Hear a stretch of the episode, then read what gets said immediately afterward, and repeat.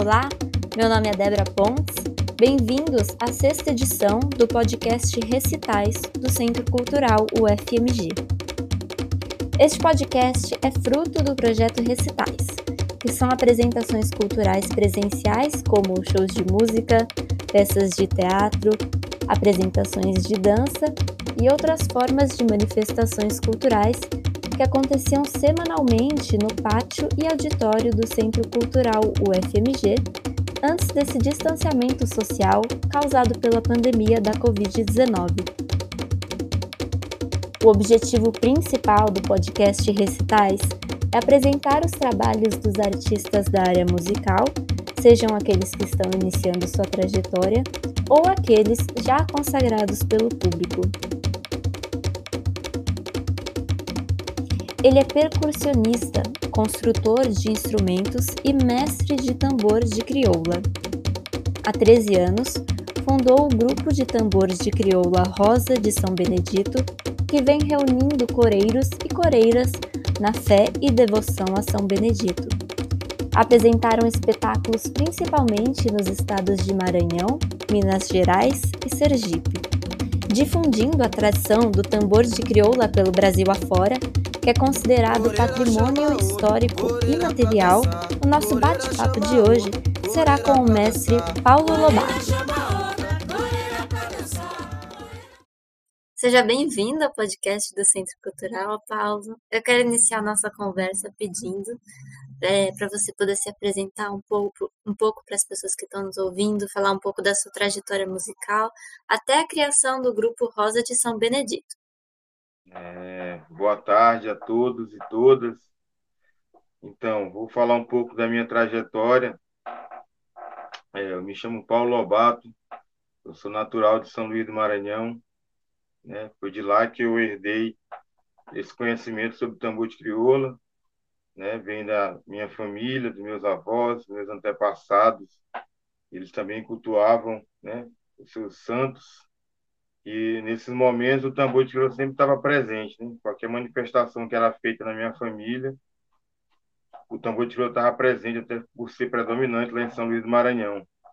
E a família da minha avó tinha um barracão de tambor de mina, onde eles faziam os trabalhos, né? E sempre a gente também colocava o tambor de crioula para estar tá tendo aquelas movimentações de roda e o povo se alegrar também nos trabalhos, né? O tambor de crioula traz essa alegria multa para todo mundo que está perto.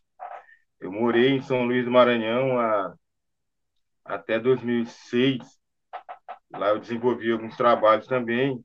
Trabalhei em alguns projetos sociais é, pela Petrobras, onde eu dava aula de percussão para menores em área de risco, tá em São Luís do Maranhão, de esterro e adjacências. E aí, em 2006, eu mudo para Minas Gerais né? E fui morar lá num lugar chamado Serra do Cipó, onde eu comecei a fazer o trabalho de é, dar início e dar continuidade ao tambor de crioula lá do Maranhão e Minas Gerais. Eu comecei a fazer uma parelha de tambor de crioula onde eu morava. morei num lugar chamado Serra do Cipó, né? Durante um tempo. E lá que eu dei, eu dei continuidade a essa brincadeira. Então, dali surge o, esse projeto que é o Roda de São Benedito, né? Que é um, é um, é um projeto que eu tenho de com a cultura popular maranhense, né? De estar tá integrando todos numa roda, né? E trabalhando a política também local com a cultura de, de, matriz africana e levando esse conhecimento para todos os lugares. Esse é um projeto que a gente tem que chama Roda de São Benedito. Ele começa na Serra do Cipó e aí ele é, é, eu confecciono os tambores lá que eu trabalho com leitieria também, faço instrumentos musicais. E daí surge a ideia de montar uma brincadeira de tambor de crioula, porque eu, quando mudei para Minas, eu senti a necessidade de começar a querer fazer a brincadeira, né? Tinha no Maranhão, mas lá não, não, não tinha com o maranhense fazendo, então eu decidi começar a fazer essa brincadeira. E aí levei esse tambor, comecei a estudar com os irmãos lá da comunidade, onde eu morei perto lá, que era uma comunidade quilombola chamada SUD, e a gente foi começando a fazer essa brincadeira com um movimento de tambor de promessa que eu iniciei lá em Belo Horizonte, que era uma vez por ano. eu fazia uma roda de tambor de crioula para São Benedito, né? Agradecendo e pelas coisas boas, pela vida, pelos amigos. E aí essa forma de pagar essa promessa era com tambor de crioula. Então essa, esse movimento foi crescendo, crescendo, crescendo até a gente chegar em Belo Horizonte, que eu mudei para lá também e comecei a fazer esse, esse tambor em várias praças, né? Em vários lugares, né? No Centro Cultural da FMG, a gente fez alguns eventos, bairro Santa Teresa, Praça Sede, né? E em vários viadutos Santa Teresa, onde acontece vários movimentos culturais ali de Minas Gerais. Depois a gente começou a receber vários convites um dos lugares ilustres que a gente conseguiu fazer o tambor de crioula. Foi na casa da rainha Isabel Casimiro, na guarda 13 de maio. Foi um, um dos lugares que eu fiz várias brincadeiras com tambor e tem dentro do meu coração a, a, o, o, amor que eu recebi desse povo, né? E assim, carinho de eu ter podido entrar nessa casa, né? E aí o tambor chega em Belo Horizonte, eu comecei a fazer várias atividades com o tambor de crioula e levando para vários lugares, para vários bairros, para Lagoa Santa. E quando eu cheguei em BH também eu conheci meu mestre, que é o mestre João, que foi uma das pessoas que me deu muita oportunidade em Minas Gerais para me fazer o trabalho com o tambor de crioula, né? Participando de um evento que vai ter até agora, que é o Lapinha Museu Vivo. Eu participei durante 13 anos aí em BH e agora estou participando também esse ano com o mestre da cultura popular, é, falando um pouco lá do Maranhão. Então, resumindo um pouco dessa história toda, assim, eu fiquei 13 anos em Minas Gerais com o Roda de São Benedito, né? E agora eu estou aqui em Aracaju, né? Eu mudei para Aracaju e estou começando também um novo trabalho com o tambor de crioula aqui em Aracaju, né? Trazendo essa cultura para cá, dando mais um passo que a a roseira ela cresce os braços, né? A raiz ela se iniciou aí em Minas Gerais, o, como eu te falei, o projeto chamado Tambor de Crioula Roda de São Benedito tem uma roseira grande e ela tem vários braços. Agora ela está com um braço aqui em Aracaju, e espero que dê certo, né? Que essa que dê continuidade a esse trabalho que vem da linhagem do meu povo e está nas minhas mãos para me tomar de conta. Essa é um pouco da minha história, né? Eu me chamo Paulo Lobato, eu sou recebi o título de mestre da cultura popular, né? sou guardião do tambor de crioula, sou músico também, trabalho com música, percussão geral, sou luthier, construo vários instrumentos, né? Essa é uma das minhas funções trabalho na confecção de tambor de crioula, que é os tambores que fazem a brincadeira acontecer, né? Então é isso aí. Hoje eu estou aqui em Aracaju e estou desenvolvendo o trabalho ainda com o povo daqui. Axé. Você também cria e constrói instrumentos. Quais são esses instrumentos e como que você se dedica a esse fazer? Então, eu, eu eu faço diversos instrumentos musicais, assim, qualquer instrumento, é, percussivos. Mas assim, eu gosto de fazer mais assim, instrumentos criados por mim, que ninguém nunca viu, entendeu? É, percussivos. Mas faço qualquer instrumento, caixa, alfaia, pandeiro, zabumba, né? atabaque, conga, é, pandeiro, né, para o tambor de crioula, eu faço a parelha de tambor de crioula também. Isso aí foi tudo aprendendo com o tempo, entendeu? É, na família lá do meu avô, o pessoal fazia um caixa do divino, porque tinha um toque de caixa também lá no barracão. Então, daí foi uma das primeiras, os primeiros instrumentos que eu comecei a fazer.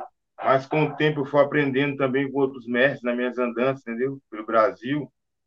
E aí foi fazer vários tipos de instrumentos, vários, vários assim, o que eu gosto de fazer mesmo é, é aparelho de tambor de crioula, porque eu gosto de fazer o, o lance de perfuração de madeira, entendeu? Eu tenho uma ciência de abrir a madeira e aí eu me entrego quando eu estou fazendo isso aí.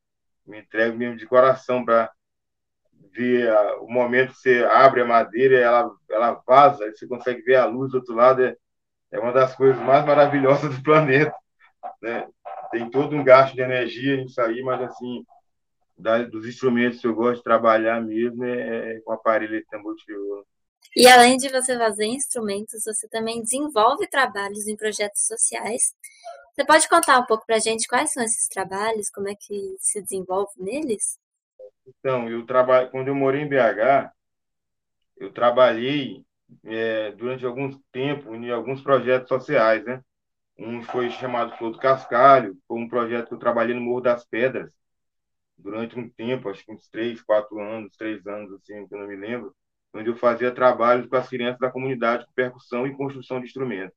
Então, a gente fez algumas oficinas lá com construção de instrumentos, com as crianças do Morro das Pedras, e montamos também um, um, um, uma bateria de blocos de ritmos afro, né? A gente brincou um tempo lá com a dança afro, e isso durou um tempo. Outro trabalho que eu fiz também foi com crianças e adolescentes e adultos que portadores de síndrome de Down, autismo, cadeirante também. Foi um trabalho muito maravilhante, maravilhoso, que eu fiz numa escola chamada Antônio Carlos Lemos, né, que é uma escola que tem lá em Contagem, ali perto, da, perto do, do metrô. Eu trabalhei ali também pelo projeto social e foi um dos melhores trabalhos que eu fiz. Eu consegui desenvolver também instrumentos lá. A gente montou uma bandinha, a gente se apresentava em vários, é, vários comícios, né?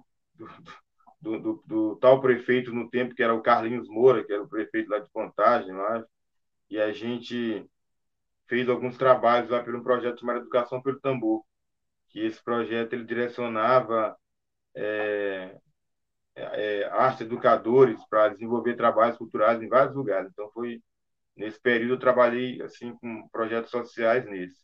E o outro foi a criação do Rosa, né, que ela também foi um, trabalho né, que está até hoje, que a gente fazia oficinas e vivências com tambor de crioula e com outras manifestações culturais do Maranhão, né, como fiz oficinas também de cacuriá, que é um outro ritmo lá do Maranhão também, que é tocado pelas mulheres, as caixeiras, e a gente fez uma brincada algumas vezes, né? nesse meu projeto, meu, meu processo lá em BH. Em São Luís do Maranhão também desenvolvi trabalhos com a percussão regional maranhense, que foi um projeto chamado Projetação em Arte, que era pela Petrobras, onde eu dei aula para menores em comunidade lá, né, em área de risco, dos ritmos do Buma Boi, que foi o Buma Boi de Zabumba, o boi da sotaque da ilha, que é um ritmo lá do Maranhão, Cacuriá também, a gente passou a oficina de Cacuriá, e de tambor de crioula, que era um projeto que acontecia é, de todos os dias, onde as crianças eram remuneradas também, então tinha uma bolsa para as crianças né, e por, e por educador. E esse projeto foi um negócio bem bacana, porque é, toda sexta-feira a gente conseguia levar um mestre mais velho da cultura popular para fazer uma apresentação assim nas praças, sabe? Então isso aí foi muito bacana. E aí daí dá um início a um, a um trabalho que eu tenho hoje também, que tem continuidade aí com o meu mestre, mestre João também que luta por essa causa, que é a valorização dos mestres da cultura popular, entendeu? Então isso aí já vem, já vem puxando esse negócio também de um tempo, que é a valorização, né, dos nossos mestres, né, que estão aí nessa nessa luta, né, para ser guardião, para manter a cultura e para preservar os seus valores, né? Isso é muito importante. A gente falou bastante aqui, né, sobre a questão do tambor de crioula. Você poderia explicar melhor o que, que é isso para os nossos ouvintes poderem compreender melhor e qual que foi a sua história, qual que é a sua história? É, cara, eu vou tentar resumir para vocês aqui que é o tambor de crioula, sabe, gente? Porque eu também estou nessa descoberta, querendo aprender e entender o que, que é o tambor de crioula. E o tambor de crioula é um universo muito poderoso, né? Ele é uma ferramenta poderosíssima, é uma grande ciência, né? Que foi deixada pelos nossos antepassados por um processo de cura também da humanidade, eu tenho certeza disso, que ele traz alegria, bem-estar, né? Alegra o corpo, dá vitalidade, né? Tambor é que nem água pura, é vida, né? Quem souber beber dessa água aí vai ter saúde e, e vitalidade para o resto da vida mas é uma brincadeira também de resistência, né, cultural, porque ela durante muitos e muitos anos ela vem permanecendo aí pelo não só no Maranhão, mas pelo Brasil, né, trazendo aí esse fortalecimento da cultura popular, né, a busca das raízes, né, de, de todo conhecimento, porque o tambor de crioula ele vai muito além do, do que a gente vê, sabe? Do que a gente está olhando ali, aquilo ali é o mais simples da brincadeira, né? é o toque do tambor, é o rodar de saia, mas ele tem todo um, um, um poder gigantesco por trás daquilo ali, que a gente vai compreendendo com o tempo, né? Se a gente for analisar, a própria confecção do instrumento é, já é uma já é uma ciência muito poderosa, porque você é, tu mexer com os elementos da natureza, né? Você chega num reino vegetal, e pega uma madeira que está ali já no chão, e você tem que descobrir se ela, se ela tem vida ou não para virar tambor. E aí se entra no reino animal também, porque você vai mexer no couro do bicho que morreu e vai dar vida para ele também, dando voz para ele no tambor. Então isso aí é um, como eu sempre falo, é uma ciência muito poderosa, o tambor de crioula, e é um negócio que a gente tem que estudar. Eu estou estudando, estou nessa escola também ainda da vida, né? Estou novo, estou na busca de, de, de entrar ainda mais de cabeça nesse universo, que é um universo bonito, né? Que é um universo onde todo mundo está na roda, né? onde todo mundo participa, o branco, o preto, o índio, vermelho, o amarelo. Lá ninguém vê cor de pele, né? A gente vê coreiros e coreiras na devoto de São Benedito, que é o santo, né, protetor do tambor de crioula. É ele que protege o tambor de crioula, é ele que nos ilumina, nos guarda, né? E o tambor de crioula é para mim uma é uma bênção na minha vida mesmo. Eu sou muito agradecido de ter recebido isso mesmo e poder hoje tá, ter essa riqueza em minhas mãos e ter a oportunidade de estar tá falando um pouco da minha cultura, de estar tá levando para o centro quanto é canto que eu vou mesmo, assim, né? É, e semeando esse, essa roseira, né? E colocando em cada parte que eu for uma sementinha dessa rosa aí para todo mundo ter uma compreensão do que é essa riqueza que é o tambor de crioula aí, e do Maranhão, né?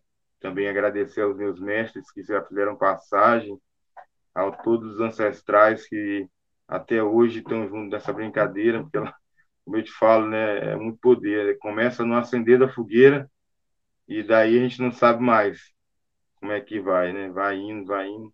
Cada roda de tambor é um aprendizado novo, cada roda de tambor de crioula é uma lição que tu aprende, então ah, o tambor é um universo, né, interno de cada um de nós, que ninguém vai saber falar o que é tambor de crioula. Na verdade, cada um vai saber explicar dentro do seu próprio universo o que é, né, quando entra na roda e quando sente a, a batida do tambor, né, vai lá dentro do nosso coração e nos faz né, pulsar, vibrar de felicidade e alegria. É isso aí. E o que, que motivou a criação do grupo de tambor de crioula Rosa de São Benedito e por que São Benedito? Então, Primeiro eu vou falar por que São Benedito, né? É, São Benedito é, é, é, um santo preto, né? E o tambor de crioula foi é, é uma, é uma cultura de, de matriz africana, né? Os próprios instrumentos, a confecção dos instrumentos é totalmente de confecção artesanal, não tem prego, é só couro, madeira e cravelha. Eu queria até te mostrar depois, eu vou pegar um para você ver ali, para você entender o que eu estou falando. E o São Benedito era um santo que ajudava o, povo, né? Ele era um santo milagroso, ele ajudava as pessoas. E tem vários milagres de São Benedito, né? Um dos milagres de São Benedito é que ele lá no mosteiro dele lá é, tinha muitos pobres, né? E ele não podia alimentar os pobres, né? Porque ninguém podia alimentar. E aí ele ficava com pena e todo dia ele saía com uma cesta repleta de pães escondido, né, para ninguém saber que ele estava que ele estava levando os pães. E aí um dia um dos milagres dele foi que chegou, né, o, o, os guardas lá e falou: "Só Benedito, o que você está levando nessa cesta aí?" Aí ele falou assim: "Não são flores, só que eram pães, sabe?" E aí quando eles foram abrir a cesta, estava repleta de flores, né? Foi um dos primeiros milagres de São Benedito, ele transformou os pães em flores, ele levava todos os dias pães.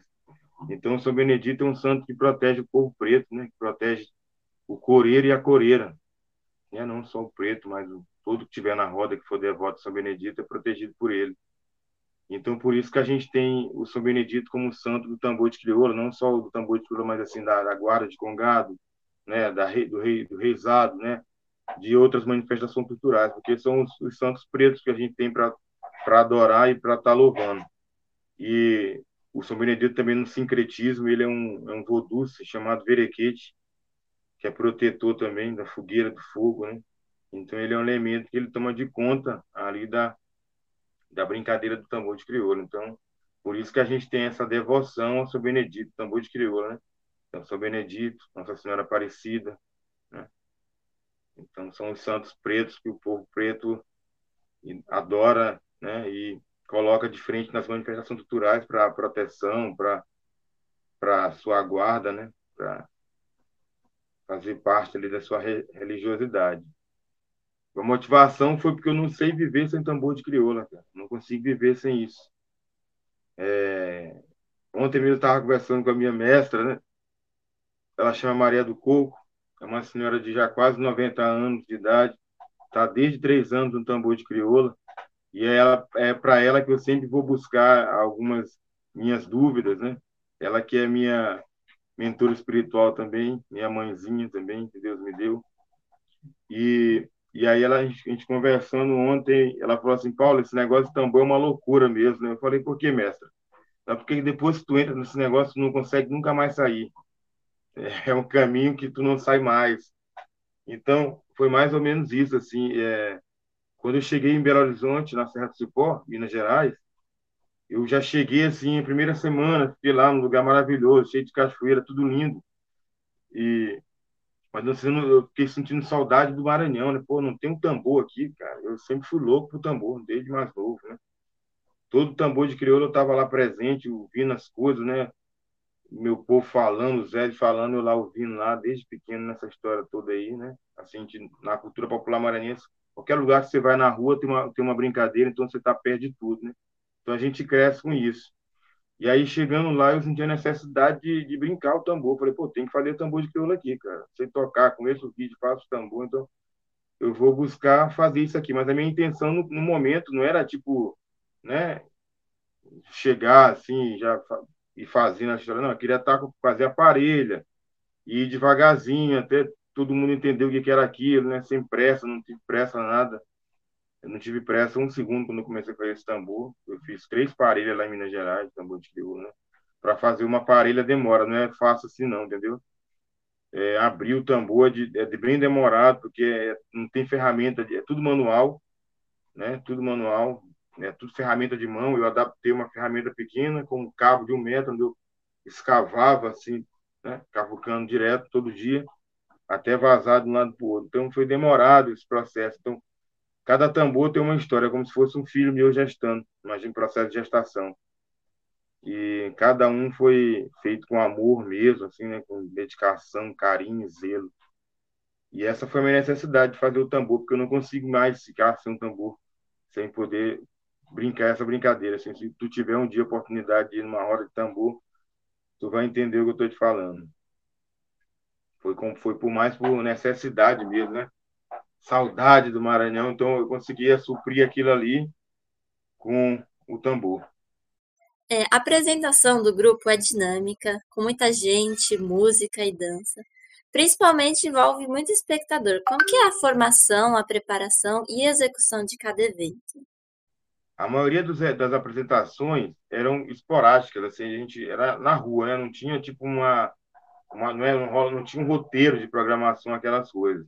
Só quando era para alguns eventos, né? Quando era tipo um evento, aí tinha processo de divulgação, aquelas coisas. Mas quando era feito assim, porque eu fiz uma ideia quando eu cheguei em BH, de fazer um projeto que chamava Tambor da Lua. Toda lua cheia a gente levava o tambor para a praça, para fazer a divulgação da brincadeira, entendeu? Com as pessoas que faziam oficina comigo, a gente montou um grupinho lá, que é o Roda de São Benedito, esse grupo foi crescendo, crescendo, e a gente foi começando a fazer os tambores na praça. Então, assim, tem para uma brincadeira dessa acontecer, tem todo um processo também de ajuda, né? Porque o tambor ele é, é, é, são as mulheres que dançam, as coreiras, e aí tem os coreiros também, que são os homens que, que cantam, né? Ajudam a brincar também, mas as mulheres também tocam tambor, elas já, tem, já brincam tambor de crioula também, então é uma função para todos. Só que para a brincadeira acontecer, precisa de alguém que é, vá buscar lenha para fazer a fogueira, né? precisa que alguém que tenha um, eh, facilite o transporte de cada um para chegar mais rápido, né? Aquela brinca... às vezes tirar do bolso para dar uma passagem para alguém que está precisando para ir para casa. Então tem que ter uma logística para acontecer o tambor. Mas ele, ele, assim, ele acontece em praças, né? Praça, parque, né? Qualquer lugar que se tiver um espaço para as mulheres dançarem, para que não machuque seus pés e, e um conforto da brincadeira ficar legal, entendeu? É, a brincadeira acontece assim com o público. O público do tambor de crioula é todo mundo, né? Porque quando o tambor chega numa praça, todo mundo, se quiser entrar, é tambor, é do tambor. Então não tem, não é assim, é aberto, sabe? Você chegou de coração aberto, quer brincar, você vai brincar. Brincava saias. Eu levava as saias, né, para as mulheres que queriam dançar, eu sempre levava tipo 10, 7 saias, assim. Aí chegava alguém sem saia, a gente emprestava uma saia para a menina poder brincar e participar da brincadeira, né? Ficar feliz ali também e conhecer um pouco aí do tambor. Agora a gente já falou, você falou né, bastante sobre os mestres.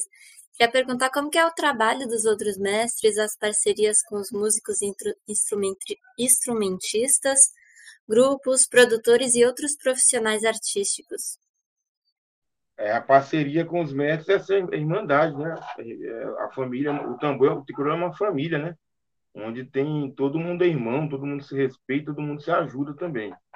É, esses 13 anos que eu fiquei em BH, a gente, através do grupo Eu Sou Angoleiro, né, com, a, o mestre João lá, a gente conseguiu fazer inteiro algumas vezes pelo esse evento que acontece Lapinha. Lapinha Museu Vivo, a gente levou vários mestres da cultura popular do Maranhão para lá, para participar do evento, né? Para estar tá falando um pouco mais também da sua, da sua trajetória, da sua história, que cada um tem a sua tem a sua história com tambor de crioula, né? Cada um tem sua sua é, a sua o seu método de, ensino do tambor, a sua vivência do tambor de crioula, né? E aí todo ano a gente levava, então tem uma troca muito boa assim com os mestres da cultura popular, né? Aqui mesmo em Aracaju, a maioria das pessoas que estão convivendo com o tambor de crioula agora também sou mestre da cultura popular dos ritmos aqui de Aracaju. Então, tem esse, essa, eu acho que isso é importante, porque a cultura ela se fortalece, entendeu? É, acho que é de muita sabedoria um mestre que abraça o outro com a sua cultura, porque eu acho que os grandes reis eles não têm que travar duelos entre os outros, uns aos outros, eles têm que ter, ter, ter o conhecimento de estar perto um do outro. Acho que a mestria dos mestres tem que ser mais ou menos assim a gente quando se une e fortalece, a gente cresce, né, culturalmente, né, e como ser humano, como pessoa, né, a gente começa a descobrir o um mundo do outro e, e, e acho que isso para a cultura e mesmo para os que vão chegar depois, né, porque eu estou absorvendo o que eu recebi do meu mestre e assim eu sei que futuramente alguém vai absorver o que está passando por mim e isso vai ter continuidade porque a, ela não acaba, né? Isso nunca vai acabar é, cíclico, né? Várias e várias gerações vão estar passando por, por esse processo que eu estou passando agora com o tambor de viola e vão estar, né, dando. Espero que isso aconteça, que isso nunca acabe, porque como eu falei, isso é uma riqueza que a gente tem no nosso, em nossas mãos, né? Nesse momento aqui, porque a cultura popular, eu acho que é uma das ferramentas que vai salvar a humanidade, porque é onde a gente consegue colocar todo mundo numa roda com pensamento comum onde todo mundo está ali para se amar, para amar um ao outro, né?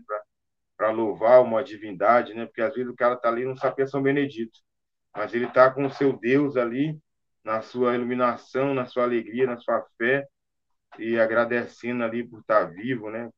Então a cultura tem esse poder de trazer essas, essas, né? essas pensamentos bons aí para cada um de nós. Né? Então aí eu, eu tenho para mim que a ferramenta de conexão espiritual poderosa que a gente tem em mão é a cultura popular. Não só o tambor de quiula, mas a capoeira, né, o reizado, o congo, né, e todos as, o samba, né, tudo aí é, é a cultura que une o povo, que, né, que todo mundo come do mesmo prato ali, às vezes com a mão, mas está comendo e está feliz. Falando sobre um pouco sobre cultura, existe alguma diferença regional dos toques dos tambores? Por exemplo, em Maranhão e Sergipe, também que você falou quando você foi para Minas Gerais não conseguia achar. Tem, tem diferença de tudo, né, cara? Nada igual. Muito menos o toque dos tambores, né? Cada tambor tem sua fala, né? É, eu digo assim, o tambor de crioulo é uma linguagem única, né? Ele é uma linguagem única dentro do mundo dele, entendeu? Mas, assim, eu cheguei em Aracaju. Aqui tem várias manifestações culturais, assim, também poderosíssimas. E cada um com o seu ritmo, cada um com o seu toque, e cada um com o seu tambor. Lá em Minas Gerais também eu conheci um, um, um, uma manifestação cultural que chama Candombe, que é da família do Dona Mercedes do Açude, um povo que eu tenho total admiração e amor, que quando eu cheguei em Minas Gerais, esse povo me acolheu de uma maneira muito bonita, né? E ela me tem como filho também, eu tenho ela como mãe, todo mundo lá, meus irmãos, né, Danilo, Cuta, lá, todo mundo é irmão da Irmandade mesmo. E eles têm três tambores também, cara, com um poder tão parecido, qual ou igual ao tambor de crioula, com a mesma luz que o tambor de crioula tem. Isso eu senti a primeira vez que eu me aproximei desses três tambores. Só que eles são de, eles são de formato diferente, porque o tambor de crioula é um instrumento cônico e ele é vazado embaixo e ele é coberto com cravelhas de madeira. E o tambor do candombe, ele não tem, ele não é vazado, ele é, ele é em formato de cone, mas ele tem uma pontinha, tipo um cabo de apoio embaixo. Muito bonito também o instrumento. Mas, assim, é um outro toque também, completamente diferente do tambor de cruz, assim, com o mesmo poder de luz que o tambor de cruz tem, entendeu? Tem um negócio muito bonito. Então, cada estado tem seu tem seu tem sua sua força, né? Cultural, né? Aqui aqui onde eu estou aqui Aracaju é um estado também muito poderoso culturalmente. Minas Gerais também com a guarda de Congado, né? Também muito poderoso, né? A gente tem, a gente, na verdade, o Brasil é um país muito rico culturalmente, cara. Eu acho que quando é, quando as, a, o nosso estado político começar a realmente ver a cultura do Brasil, da valorização mesmo para o nosso, nosso povo, acho que o Brasil vai se tornar um país realmente potência, né? Não só potência econômica, mas potência cultural, potência de recursos naturais, né? Potência de um povo bonito, um povo que, que é feliz, né? Um povo que agradece o pão de cada dia, e isso tudo tem cada um é peculiar do seu estado, até no seu toque de tambor, no, no, seu, no seu jeito de falar, entendeu? O seu sotaque, na sua pegada, no seu. Cada um tem sua riqueza, e eu acho que isso que é a beleza do nosso país, né? Cada tambor tem sua fala, cada tambor tem sua voz, né? seu corpo, seu jeito de, de, se, de ser vestido, né? De, de ser visto também. Já nas redes sociais, você faz uma homenagem especial à, à mestra Maria de Coco. Quem que é essa personagem e como que ela influenciou em sua formação como mestre do tambor de crioula? Paz, a mestra Maria do Coco, ela me viu criança, menino, né? Pequeno. É, pequenininha, assim, menina, assim, de seis anos, sete anos, tal, oito anos, nove anos, dez anos. Ela me viu desse jeito. Ela era dançante da casa da minha tia-avó, que ela era Ialorixá, chamada Margarida Mota, uma das mulheres mais poderosas ali da cultura popular do Maranhão. E a mestra Maria do Coco era dançante de lá. Ela me viu pequeno. E a mestra me viu toda a minha trajetória no Maranhão, com a cultura popular, né? Tô, tô vivendo na casa né, dos meus parentes ali, fortalecendo também e descobrindo os ritmos maranhenses e, e, e descobrindo minha vida como músico e é, como artista, como luthier, como tudo. Ela me viu tudo crescer. E ela tem um grupo também que chama Manto de São Benedito, no qual eu participei também durante algum tempo, quando eu estava em São Luís do Maranhão, antes de eu começar a fazer meu processo, estar viajando para outros estados e estar disseminando a cultura do Maranhão em outros lugares. Né? É, e aí, quando eu mudo para Minas Gerais, eu fiquei com aquela história de estar tá levando os mestres, como eu te falei, né? A gente levava os mestres através do, do, do, do Lapinha. Todo ano a gente levava um mestre para lá, então já tinha levado alguns mestres, homens, né? Para me estar tá aprendendo também com eles, né? Porque eu precisava também de beber da fonte, para me poder ter força para repassar aquilo com mais sabedoria. E aí eu fiquei com a necessidade de levar a mestra de qualquer jeito lá para me ajudar fortalecer o feminino do grupo, que naquele momento estava muito fraco é, era necessário ter uma mulher com, com conhecimento da dança, da saia, da vivência da vida, para passar aquele fundamento que eu não tenho a mínima ideia de como funciona, né? O universo feminino no tambor de é um negócio muito sagrado que só as mulheres mesmo têm esse conhecimento. Então, eu não sabia como mexer com aquilo e como lidar com aquilo naquele momento. Então, a mestra foi a primeira pessoa que a gente falou, vamos trazer a mestra e ela vai trabalhar esse feminino no tambor de crioula, que é o que a gente está precisando no momento. E aí a gente trouxe a mestra Maria do Fogo para participar de um evento. Ela, na verdade, veio três anos consecutivos para Minas Gerais, onde ela desenvolveu um trabalho dela como Rosa de São Benedito muito bonito. Ela está indo agora para Minas Gerais também participar do evento, é, do Roda de São Benedito. Né? Eu vou estar online, porque eu estou aqui em Aracaju, e vou estar tendo outras atividades para cá, por aqui também. E ela que me reconheceu, foi uma das primeiras que me reconheceu como mestre, a mestra Maria do Coco, depois em seguida veio outros mestres, meu mestre também de capoeira, me reconheceu como mestre e ela falou assim: você já tem toda a capacidade de estar tá conduzindo é, esse teu trabalho, porque eu conheço todo, todo o teu processo de vida e realmente você era um, um guardião para tomar de conta desse negócio. Então, partiu dela essa ideia de estar de, de tá me chamando de mestre, né?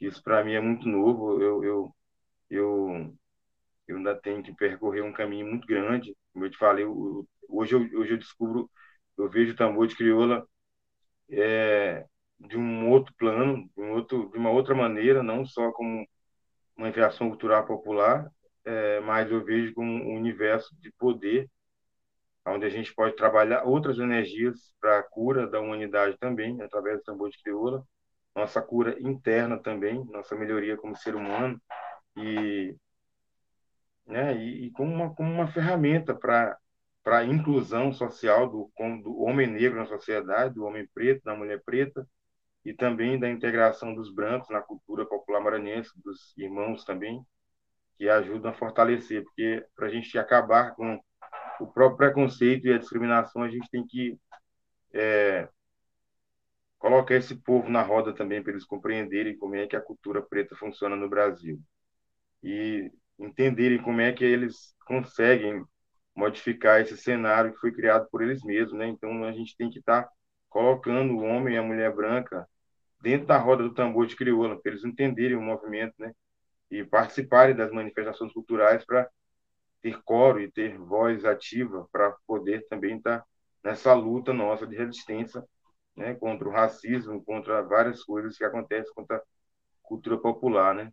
A mestra mesmo é uma mulher militante aí de muitos e muitos anos, de 13 anos de idade, ela está na militância, já viajou para vários lugares fora do Brasil, né? E ela, para mim, é uma referência realmente, assim, como pessoa, como mulher, como mulher negra, mulher preta, né, como mãe, lutadora e desculpa, como uma grande mestra, assim, falar da mestra Maria do Coco é, é, é, é sei lá, é, é, um negócio assim de, de é uma, realmente ela, ela, ela é uma grande rainha mesmo, sabe? Uma rainha mesmo, assim, uma mulher de todo o conhecimento que eu nunca vi na minha vida e tem que ser mesmo homenageada, tem que ser tem que ter muito mais zelo com ela, cuidar dela, tratar ela super bem, que ela é uma mulher maravilhosa, uma mulher de muita luz, né? Assim, eu tenho devo muito a ela, né? A minha família também foi construída por ela praticamente. Ela está na minha vida de diversas formas assim. A minha companheira antes de me conhecer conheceu a mestra Maria do Coco e depois ela batizou a gente numa situação muito mágica. Então ela está na minha vida desde quando era criança assim, e não saiu mais, né? Até hoje ela está presente nisso e sempre me abençoando, me dando conselho, né? E eu sempre buscando os conselhos dela. Ela, ela, ela é uma mulher de muita sabedoria mesmo, assim, tem que ser realmente reverenciada, como eu falei, uma grande rainha preta que a gente tem no solo brasileiro, uma biblioteca viva de conhecimentos assim inimagináveis, né? Uma mulher de muita força e guerra, né, determinação, tá há muitos anos lutando pela cultura popular do Maranhão e já viajou mesmo, falei para vários lugares aí levando essa sabedoria, né, de tirar o chapéu, tô sem meu chapéu na cabeça hoje, mas é de tirar o chapéu para ela e só me agradecer, né, falar para pedir para os anjos e guias espirituais, né, Nossa Senhora do Rosário, São Miguel Arcanjo, São Benedito, que ilumine o caminho dessa mulher para o resto da vida dela, para ela continuar tendo força para levar essa cultura para esse Brasil todo aí, que ela é uma mensageira do poder de São Benedito. É isso aí. Certo. E agora a gente vai dar uma paradinha para ouvir um pouco do som dos tambores de crioula.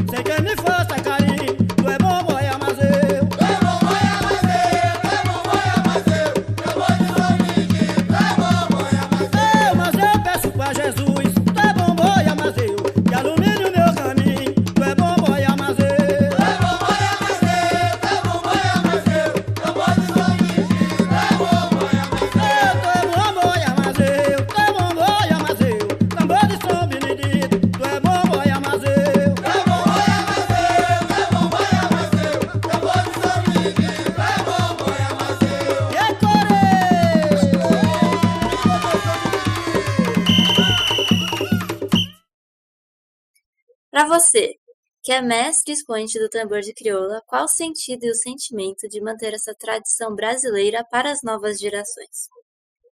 Eu acho que é de muita importância a gente ter essa preservação da cultura popular para que aquilo não se perca, para que esse brilho que a gente tem nos olhos quando a fogueira acende não se perca. E é importante demais a manutenção da cultura popular, principalmente de nós que somos novos e jovens e, estão recebendo título de mestre, a gente tem que, tem que ter o máximo cuidado de ter essa manutenção com a cultura popular maranhense, principalmente com o tambor de crioula, para que as novas gerações cheguem e, e, e vejam aquela, essa beleza que a gente está vendo hoje, está tendo cuidado, entendeu? Então, isso é de importância não só para o Maranhão, mas para todo o Brasil mesmo, a valorização da cultura mesmo, né? buscar estar tá ali presente, levando isso para vários lugares e apoiando os mestres, né? É, não só com editais, mas acho que o Estado é responsável o estado de cada é, governo de cada estado é responsável aí para por essa manutenção, para que as novas gerações tenham isso, né? Bumba Meu Boi, o Cacuriá, quadrilha, dança de coco, o Lele, o Pela Porco, São Gonçalo, o baralho, né? O boi de zabumba, o pela porca, a pagelança, isso tudo tem que ser mantido e preservado. Tem um mestre aí que falava, ele já fez a passagem dele, mas era o mestre Patinho, lá do Maranhão, né? E assim, eu sempre ouço os discípulos dele falar, e uma das coisas que eu vi uma vez ele falando numa roda, isso me gravou muito na minha cabeça, que a cultura ela está em constante modificação, né? A cultura está em, ela está em, ela tá o tempo todo em modificação, mas é assim, importante que a gente entre em modificação com a cultura, né? Em evolução com a cultura também, mas nunca nunca molestar as raízes.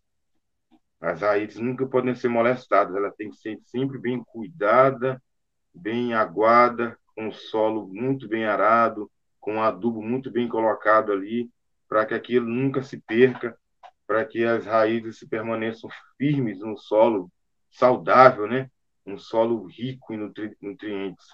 Né? Isso é importante. A, a, a, ramificação dessa, dessa árvore pode entrar em modificação, ela pode ser podada, pode ser levada para vários lugares mas as raízes têm que ser mantidas para que as nossas crianças, né, e a nova geração continue dando continuidade isso aí, porque, né, como fala a, a, a música lá de um grande mestre lá do Maranhão, também chamado Humberto de Maracanã, ele fala assim, essa herança foi deixada por nossos avós, hoje cultivada por nós, para compor tua história Maranhão. Então, é, é guardar essa herança, né, para que nossas, os que vão vir ainda e os que ainda vão nascer, consigam hum, também aproveitar disso, vivenciar disso, ter momentos felizes disso, né?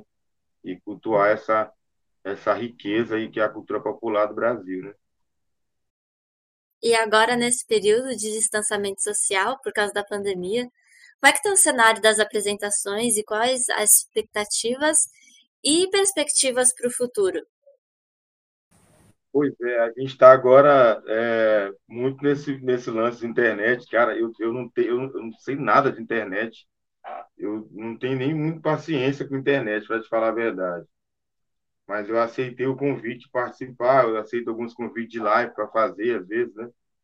É, esse no meio da gente estar tá podendo falar, né? da gente estar tá podendo deixar isso guardado, porque esse depoimento que eu estou dando hoje aqui, daqui a anos, vão ser ouvidos por outras pessoas, então isso é de muita importância a gente está tendo que fazer né, tudo por meio de internet, né, desse, desse negócio aí de filmagem, essas coisas.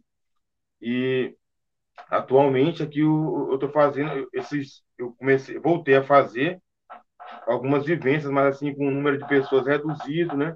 Todo mundo de máscara, distanciamento, né? Para poder se manter com saúde, saudável, até o, todo mundo estar tá vacinado, se Deus quiser, e a gente poder ter um futuro, né? Como a gente tinha no nosso passado, né? Sem precisar estar tá se distanciando das pessoas, poder abraçar, poder sentir o cheiro uma da outra, isso é, de muito, isso é muito bom, né? A gente estar tá perto das pessoas que a gente gosta, né? Dar a mão, né?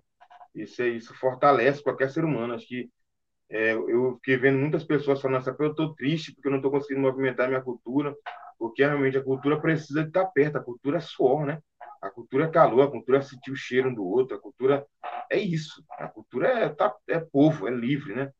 E aí, quando tu é, é impedido disso, é, tu sente um pouco de, de, de, fraqueza, né? Mas assim, a gente tem que é, é, é utilizar do que a gente tem esses recursos agora aí. também estava fazendo há pouco tempo, é, através do, de, dessas, dessas ferramentas aí da internet, oficinas, né?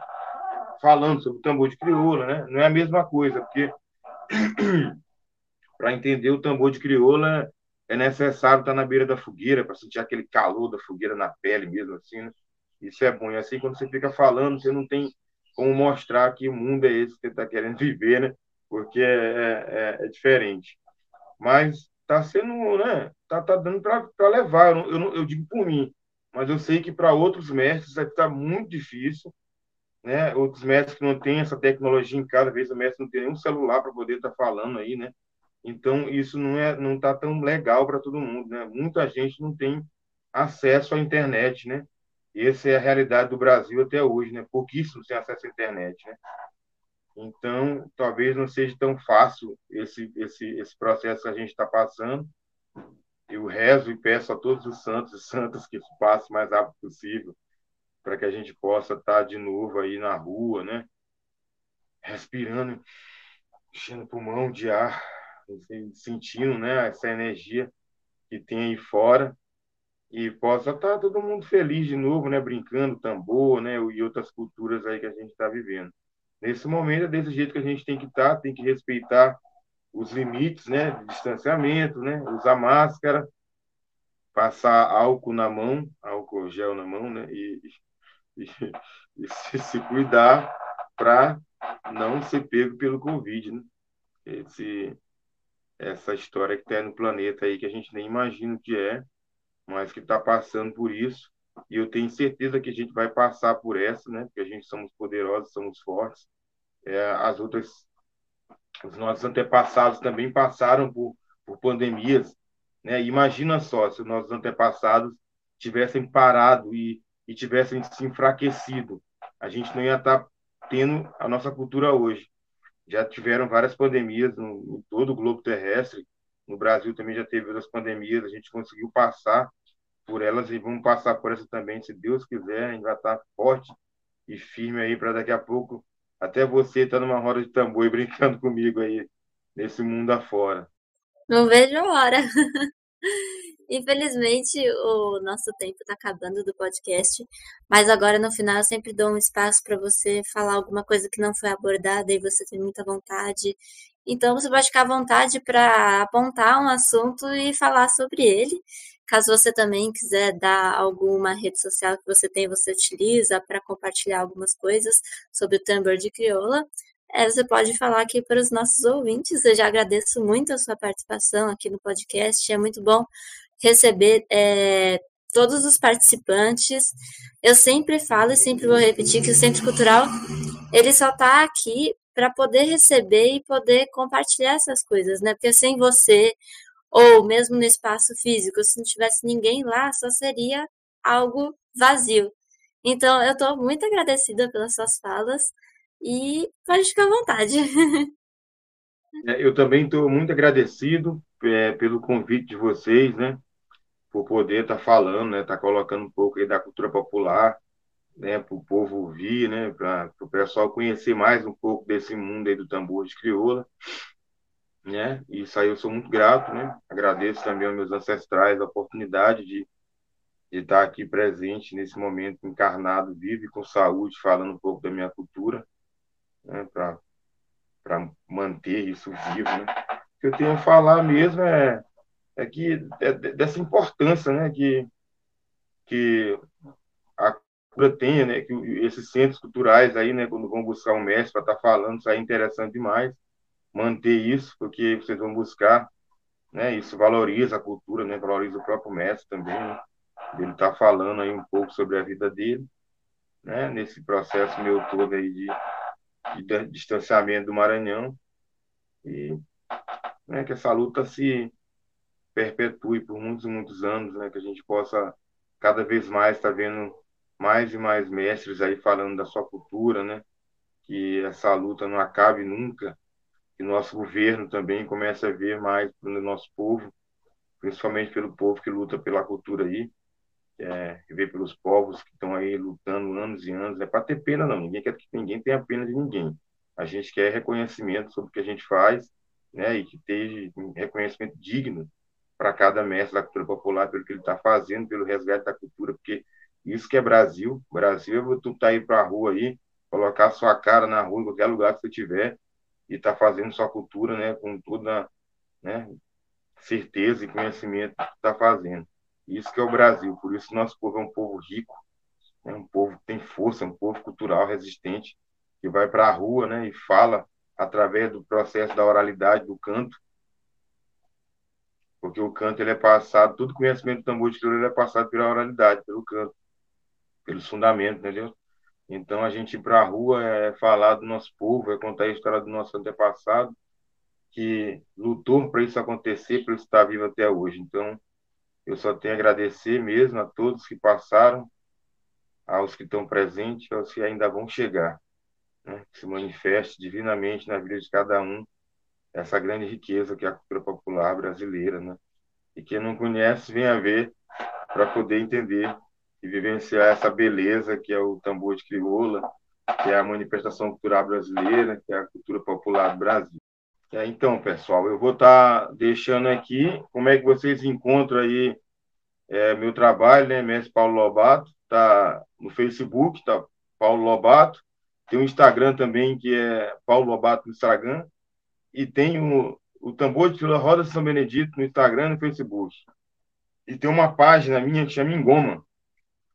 Engoma Instrumentos Artesanais, que é uma página onde eu divulgo meu trabalho lá com tambor, com a fabricação dos tambores. Aí vocês vão encontrar lá alguns instrumentos que eu faço, né? Algumas atividades. Então, nessas páginas aí vai estar um pouco do meu trabalho, um pouco dessa minha trajetória aí com o tambor de crioula e a cultura popular maranhense. É, esse livro aqui chama Poderosas Rainhas Africanas. E esse livro aqui foi feito pela minha companheira, ela chama Mariana Brax. E é um livro muito bacana que fala de 20 rainhas africanas, cara. E vou passar aqui para vocês. Essa daqui é a rainha Nzinga Nibande. E foi um livro todo feito com ilustrações de artistas é, a maioria mulheres, mulheres pretas e homens também, né? Tem alguns sergipanos aqui. É um livro muito bacana. E aí, se vocês quiserem também adquirir esse livro, vocês entrem em contato comigo, a gente manda para qualquer lugar do Brasil. Mas é um livro muito bacana, que eu acho que é interessante a gente estar tá conhecendo um pouco dessas rainhas, que a gente nem conhece, né? E são rainhas africanas que lutaram por muitos e muitos anos aí contra o processo aí de escravidão do povo preto na África. Tem uma lá que chama Rainha que ela lutou durante 80 anos contra os portugueses nunca foi pega. Né? Então tem muita história que o nosso povo precisa saber para a gente começar a conhecer um pouco da nossa história. Esse aqui é um outro livro também em quadrinhos, cara, que é da Rainha Zinga Só que esse livro aqui é todo em quadrinhos, é um livro legal demais. Conta a história da rainha, né? Rainha Ginga, e esse livro aqui foi ilustrado pelo meu mestre de capoeira, que é o mestre João Goleiro. E ele fez as ilustrações, olha só que legal, ó. Todo desenhado o livro. É um livro muito bacana, ó. Deixa eu tentar passar aqui. É um livro muito legal, com umas ilustrações, um desenho bem bonito, entendeu? E conta um pouco aí da história dessa rainha aí. A gente precisa saber, até para não só a gente, né, como a gente falou aqui sobre gerações futuras, as crianças é necessário saber, principalmente as crianças na escola, é necessário saber, né, que tiveram muitas rainhas e reis, né, principalmente as crianças pretas. Né, a gente está muito preso na imagem da rainha branca e das bonecas brancas, mas é interessante as crianças saberem, né, que tiveram muitas reis rainhas pretos, né? O, o próprio povo egito é um povo que foi um dos primeiros a ter totalmente conhecimento, tecnologia, de tudo que a gente tem hoje, astrologia, química, ciência, né? Tudo veio do povo egito, né? Do povo egípcio, né? E é um povo preto, né? A gente perdeu toda essa referência porque os Estados Unidos começou a embranquecer a Cleópatra, né? Rainha de Sabá e o próprio rei Salomão. Então, o povo perdeu essas referências. Então, a gente está com esses livros aqui. Se vocês quiserem adquirir ou indicar para alguém, é, eu mando esse livro para vocês aí para vocês darem uma lida que isso vai ser de utilidade demais para a vida de vocês, que vocês vão poder estar tá passando essa palavra também e estar tá conhecendo um pouco mais da nossa história aí, que é de muita importância nesse momento aí, né? De loucura que está o Brasil, né? É isso aí, um grande abraço mesmo. Axé, Saravá, viva São Benedito. Muito obrigada, foi muito legal te ouvir. Encerramos assim este episódio do podcast Recitais, uma série promovida pelo Centro Cultural UFMG e Diretoria de Ação Cultural da UFMG. Agradecemos a equipe técnica que tornou possível este evento. Apresentação: Débora Pontes. Produção: Marcos de Queiroz, Ronan Lopes, Adriana Machado e Ieda Rodrigues. Comunicação: Camila Borges.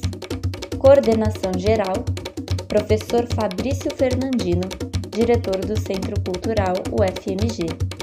Muito obrigada a todos, até mais!